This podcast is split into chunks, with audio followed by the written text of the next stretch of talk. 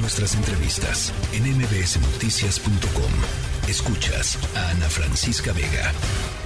Se presentó el informe global 2023 de la organización Oxfam, una organización dedicada primordialmente a estudiar eh, los temas de pobreza y desigualdad en México y en el mundo. Y lo que se, eh, pues, se revela en este eh, informe global de lo que ha sucedido pues el último año de pandemia y los últimos dos años de pandemia es verdaderamente aterrador con respecto a las cifras que se tienen. Alejandra Haas, directora ejecutiva de Oxfam México, está en la línea telefónica. Me da muchísimo gusto saludarte. ¿Cómo estás?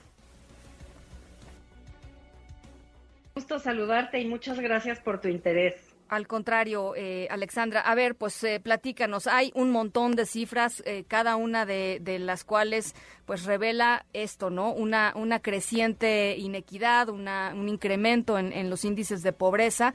Y es importantísimo lo que hace Oxfam, que es poner estas cifras sobre la mesa y decir tenemos que debatirlas, sobre todo ahora que se está discutiendo paralelamente en el Foro Económico allá en, Davos. Eh, pues todas las grandes tendencias ¿no? y, los grandes capitales. Eh, la fortuna de los super ricos, de los ultra ricos en el mundo, que son un poco más de 2.600 personas eh, a nivel global, aumentó 2.700 millones de dólares al día, Ana Francisca, durante la pandemia. para darte una idea de cuánto es esto, cuatro días de ganancias de los super ricos globales durante la pandemia alcanzarían para erradicar la pobreza extrema en México durante un año, con solo cuatro días de puras ganancias. Entonces, eh, pues eso contrasta enormemente con los datos que provienen de pues, medir la situación de las personas después de la pandemia. Un dato que eh, revela Oxfam en el informe es que 1.700 eh, millones de personas a nivel mundial han perdido poder adquisitivo pues por la inflación que todo el mundo está sintiendo y los salarios que no suben al mismo ritmo que sube la inflación. Entonces, los contrastes son muy grandes. Según el Banco Mundial, estamos en la peor situación de desigualdad desde la Segunda Guerra Mundial. Y el PNUD, eh, que sacó el informe de desarrollo humano, también dijo que en 25 años no habíamos visto eh, un aumento de la pobreza como lo hemos visto en este periodo. Lo que tratamos de hacer en Oxfam, pues es justo contrastar eh, y poner el enfoque en, lo que preocupa, que es pues esta acumulación desorbitante de la, de la riqueza en manos de muy poquitas personas. Te doy un dato para América Latina. América Latina tenía antes de la pandemia 61 mil millonarios, personas que tienen más de mil millones de dólares, o sea, ultra, ultra ricas. Eh, y ahora tenemos 91, o sea, 30 personas más se sumaron a esta lista en América Latina mientras que 12 millones de personas en la región, eh, nuevas personas, están ahora en pobreza extrema. Eso quiere decir que por cada mil millonario nuevo hay 400 mil nuevas personas en extrema pobreza.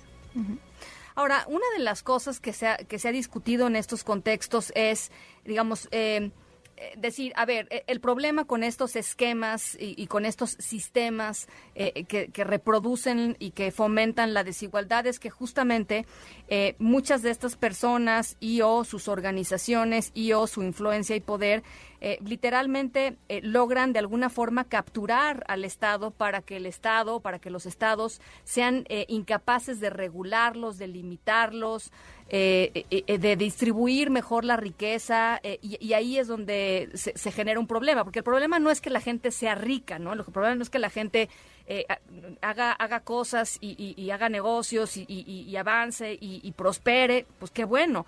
El problema es que eso impida que los demás no puedan tener las mismas oportunidades para poder desarrollarse. Es muy bien, es, a eso le llama Oxfam la captura del Estado, cuando las personas acumulan un nivel de riqueza tal que son, digamos, demasiado poderosas y grandes para que el Estado eh, pueda contenerlas, por un lado, o sea, es difícil regular cuando tienes una capacidad eh, de reaccionar gigantesca, ¿no? Eh, pero también la influencia que pueden ejercer sobre la toma de decisiones. Y eso se ve muy claramente en el hecho de que en los últimos 40 años, pues han ejercido su poder justamente para eliminar algunos impuestos. En México había impuesto a la riqueza, impuesto a la herencia y se fueron eliminando eh, pues sí, con, con el argumento de que eh, la economía, digamos, los beneficios de la economía por goteo iban a llegar a toda la población, que si las personas con más recursos tenían suficiente dinero, ellas iban a invertir, iban a generar empleos y esos empleos iban a llegar a todo el mundo y todo el mundo iba a tener un nivel de vida digna. Pero eso, digamos, por un lado ni se ha cumplido porque seguimos teniendo niveles de pobreza muy altos, pero además, bueno, y durante la pandemia lo que vimos es que el Estado tiene que ser el Estado el que entre a asegurar que haya salud, que haya educación, que haya acceso a vacunas, etcétera. Eh, y por otro lado, eh, lo que también vemos, pues es que por más que sí se creen empleos y que haya crecimiento económico en México magro, pero crecimiento económico de todas formas eh, prepandemia, de todas maneras, el Estado tiene un rol que cumplir. Y ese rol es el rol de asegurar el acceso a los derechos para todas las personas. Estamos hablando de pisos mínimos de acceso a la educación, a la salud, de asegurar los derechos del derecho al trabajo, de tener reguladores para todo tipo de temas, medio ambiente, competencia económica, incluso para la seguridad, ¿no?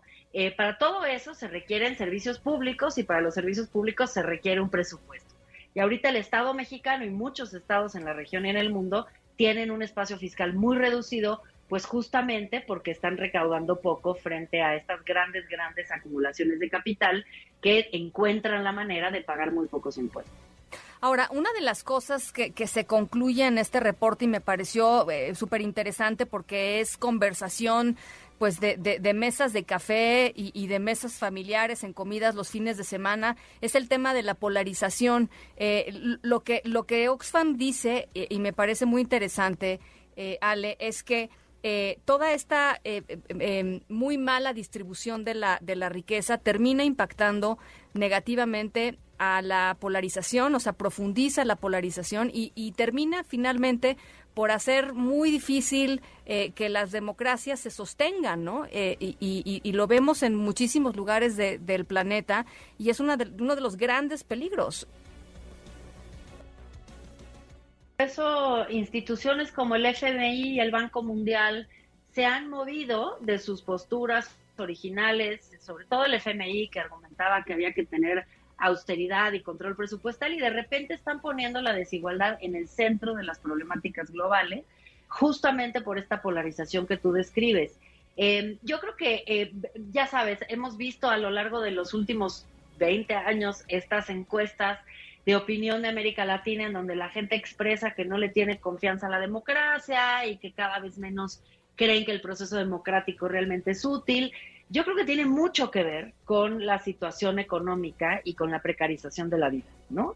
Em, se esperaba quizá que los procesos democráticos iban a traer mayor igualdad y el hecho de que esto no sea así, eh, pues genera desconfianza, desconfianza en las instituciones, en las autoridades y eso es realmente muy peligroso. Este, creo que nos tenemos que voltear a ver críticamente, comprender que eh, lo que estamos pidiendo no es que a las personas de clase media se les carguen más impuestos. Las personas asalariadas, por ejemplo, pues ya pagan impuestos y pagan incluso tasas mayores que las personas ultramillonarias.